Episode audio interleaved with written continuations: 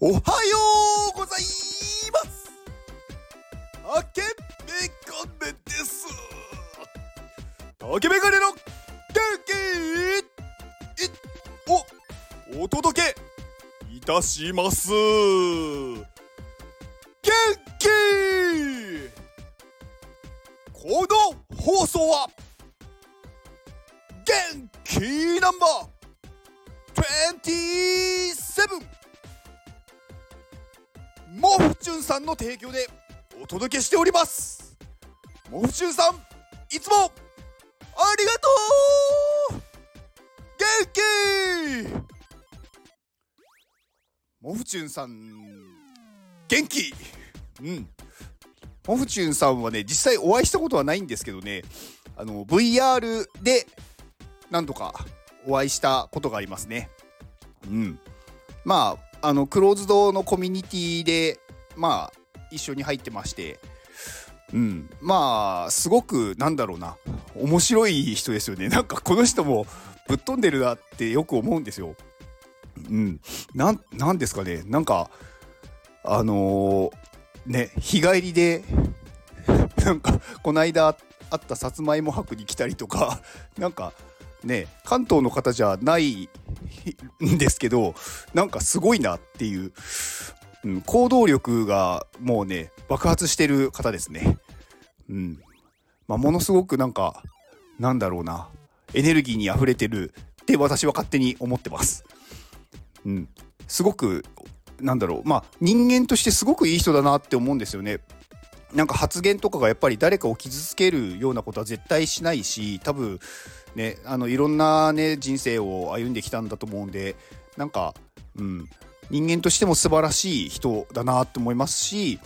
うんやっぱりこうすごくなんだろう努力してきたんだろうなっていうのは、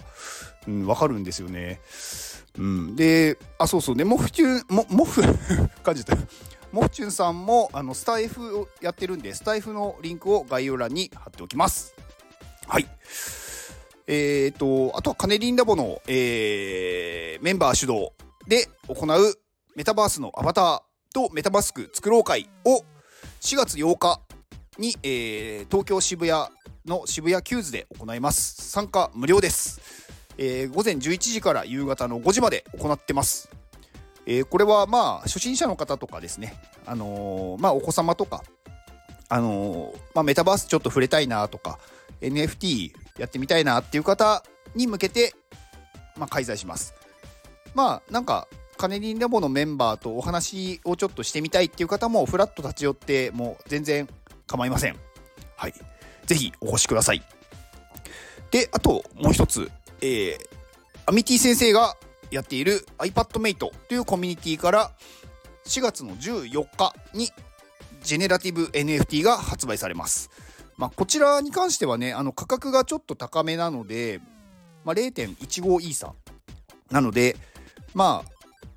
あ、例えばこうね、格安ミントとかフリーミントで、ちょっとなんか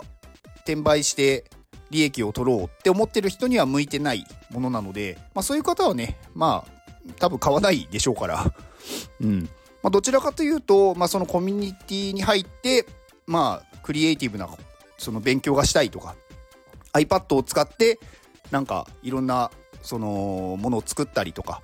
まあ、そういうコミュニティ内で、まあ、情報共有して、まあ、それをね、仕事にしてる方もいらっしゃるので、まあ、貴重なね、お話とか聞けると思います。で、あとはまあ、東京に、あのー、まあ、寺子屋 iPad の、まあ、クリエイターを作る寺子屋、まあ、今、あのー、アミティ先生が京都で、まあ、もうすでにやってるんですけど、まあ、あれですね、あのー、小学生限定で、まあ、小学生に iPad の使い方を教えて、まあ、クリエイターになも育てようっていう、まあ、これをね、関東に進出するっていうものの、まあ、資金にもするっていうことなので、まあ、応援したい方はぜひ購入をお願いします。はい。でね、昨日、あの、私ね、お昼にね、麻婆豆腐を食べたんですけど、想像以上に辛くって、あのね、口の周りがね、腫れてるんですよね。うん。なんかね、昨日のね、夜、夜が多分ピークだったのかな。なんかね、なんか痛いんだよな口がって思ってたらね鏡見たら結構ねあの真っ赤になっててうんなんか喋ってる時に口をこう大きく開けるとねなんか痛いんですよね。うん。まあ麻婆豆腐を食べるときは気をつけましょう。うん。まあ辛いっていうのとね熱いっていうのでね。うん。結構やけどします。はい。まあどうでもいいお話です。うん。今日はねなんかね何話そうかなと思ってね何も考えてないままねとりあえずスタートしてからいつも出てくるからやるだろなんとかなるだろうと思って今押したんですけど何にも出てこないですね。うーん。まあ最近なんか私あんまりねちょっとこう外の活動に行けてないなって自分で思っててうん。まあその理由としてはうんまあちょっとねいろいろなんだろうやりたいことというか勉強したいことがまあ増えてきてなんかその時間を使うその時間を使うというかまあその勉強をするためにちょっと外に出れてないんですよね。うんまあと言いつつなんか家にいながらその勉強をやってるっていうほどやってなくってやっぱりどうしてもねなんか怠けてしまう自分がまだ全然いるんだなっていうことにね最近気づきまして。うん。まあなんか家にいるとどうしてもなんだろうな。こうちょっと気持ちがこうねリラックスしてしまうというかなんかこれをやろうっていうのになりづらいじゃないですか。でね結構これやっぱり環境なんだなって思っててまあ私はあの筋トレよくしてるっていう話してるんですけどあの家に筋トレの機材があるんですね。で最初普通にこう筋トレの機材をまあ買ってやってたんですけどやっぱりね途中でねなんかあのちょっとやらなくなった時期があってでなんでかっていうとやっぱりこう普通にくつろぐ場所に置いてたんですよ。まあ何て言うんですかいつもの場所にうん。でもねやっぱそれだとちょっとこれやらなくなっちゃうからもう完全にねあの別にしたんですね別の部屋にもう筋トレの機材だけがある部屋になんかちょっと模様替えというか作り変えてでもう一部屋丸々筋トレのものしかないっていう部屋に変えたんですよでそうするとねその部屋に行くとなんかもうそれしかないしそれをなんだろうやる環境が揃ってるんでなんかそこだとすごくはかどるはかどるんですよね。だからやっぱ環境なんですよね。そのなんだろう自分が